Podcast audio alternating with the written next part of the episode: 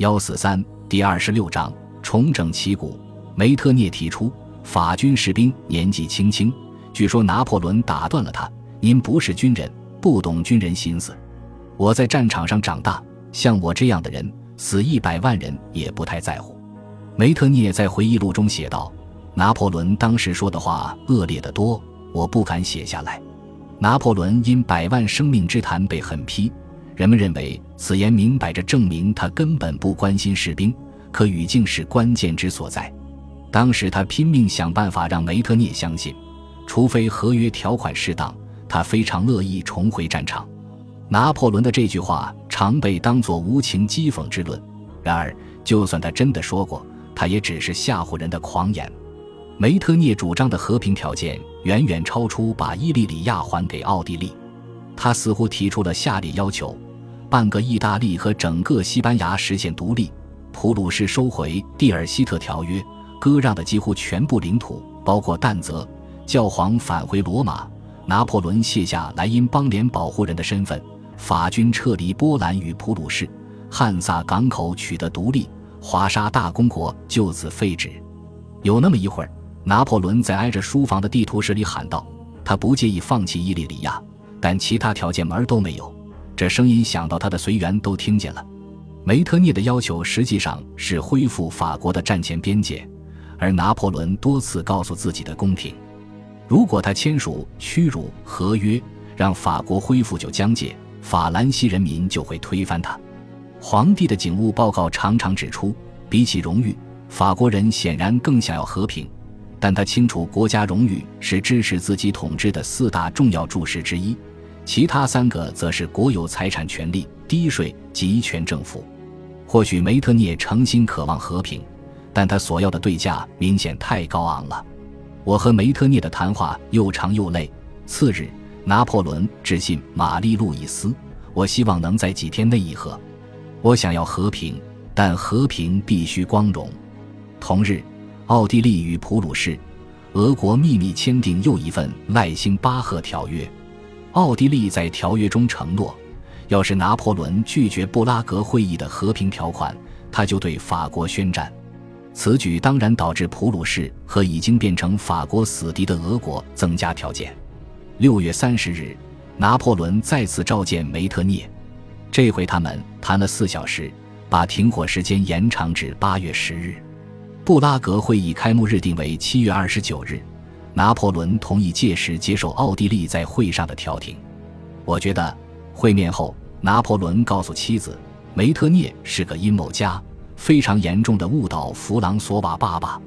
他批评道：“假如弗朗茨皇帝对女婿开战，那将有违人性。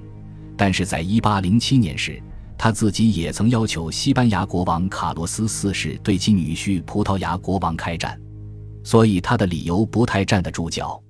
六月二十一日，威灵顿在西班牙北部的维多利亚大败约瑟夫及其参谋长茹尔当元帅，约瑟夫损失了八千人和几乎所有西班牙王家艺术藏品。今天，这些艺术品展示于伦敦阿普斯利邸宅，温莎城堡滑铁卢展馆则陈列着茹尔当的镶金枫红色天鹅绒元帅权杖。七月二日，维多利亚会战的消息传来。严重削弱了拿破仑在将要召开的会议中的地位。皇帝称，维多利亚会战的败因是约瑟夫睡了太久，此乃荒谬之言。与此同时，他致信玛丽路易斯，说约瑟夫不是个军人，什么也不知道。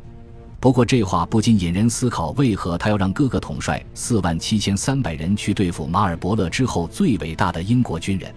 因为在西班牙的灾难。兄弟俩的感情与信任几乎完全破裂，他们都把责任算到对方头上。五天之后，拿破仑告诉玛丽路易斯，如果约瑟夫常驻瓦兹河岸边他那可爱的莫特方丹城堡与其小岛、菊园、大鸟舍两座公园以及全欧洲风景最美丽的一些花园，则他必须使用化名，而你一定要忽视他。我不要他干涉政治，也不允许他在巴黎策划阴谋。为了保护潘普洛纳和圣塞瓦斯蒂安，拿破仑命令苏尔特接手约瑟夫麾下溃败的军队，并让卓越干将奥诺雷雷耶、贝特朗科洛泽尔、埃尔隆伯爵让巴蒂斯特以及奥诺雷加暂任其主要副手。七月十二日，俄军、普军与瑞典军的总参谋部在特拉申贝格协调战略，以防布拉格会议失败。从领导人的表现来看，这一回他们难得从历史中汲取了教训。联军指挥官明白，拿破仑常常包抄敌军侧翼，然后痛击中路。于是他们采纳奥军将领约瑟夫拉德茨基的战略，全军分成三个军团后进军萨克森，不给拿破仑本人开战的机会，而是在他面前撤退，并集中兵力攻击其部将的弱势部队。要是拿破仑进攻一个军团，另外两个就攻其侧翼或后方。这个主意将迫使他从下列三种决策中选择：采取守势、敞开交通线、分散军队。联军制定的特拉申贝格战略明确的旨在制约拿破仑的军事天才，它将产生巨大的威力。七月二十九日，布拉格会议终于召开，科兰古和拿破仑代表法国出席。当时，皇帝对菲恩说：“俄国有权获得对其有利的和平，他打了两年仗，首都丢了，省份毁了，而他将用那一切换来这种和平。相反，奥地利不配得到任何东西。”在当前形势下，我不反对可让俄国增光的和平，但奥地利背叛了我们的同盟，我的确不愿见他摘取平定欧洲的果实与荣誉，把他们当作背叛罪行的奖励。拿破仑认为弗朗茨和梅特涅正在策划背信弃义之事，他不想为此给他们好处。收到间谍的情报后，他在八月四日警告元帅们，布拉格会议上什么事也没发生。他们不会得出任何结论。联军想在十日打破停火状态。八月七日，梅特涅提出下列要求：重新瓜分华沙大公国，解放汉堡、但则和吕贝克成为自由城市，以易北河为界重建普鲁士，割让伊利里亚给奥地利。如果执行梅特涅的提案，那么此前七年的战事就付诸东流，联军会陷入尴尬境地。成千上万牺牲者的血也白流了。尽管如此，那个年代的其他政客几乎都会答应这些条件。然而，法兰西皇帝凯撒与亚历山大的继承人完全不能接受他眼中的屈辱和平。感谢您的收听，喜欢别忘了订阅加关注，主页有更多精彩内容。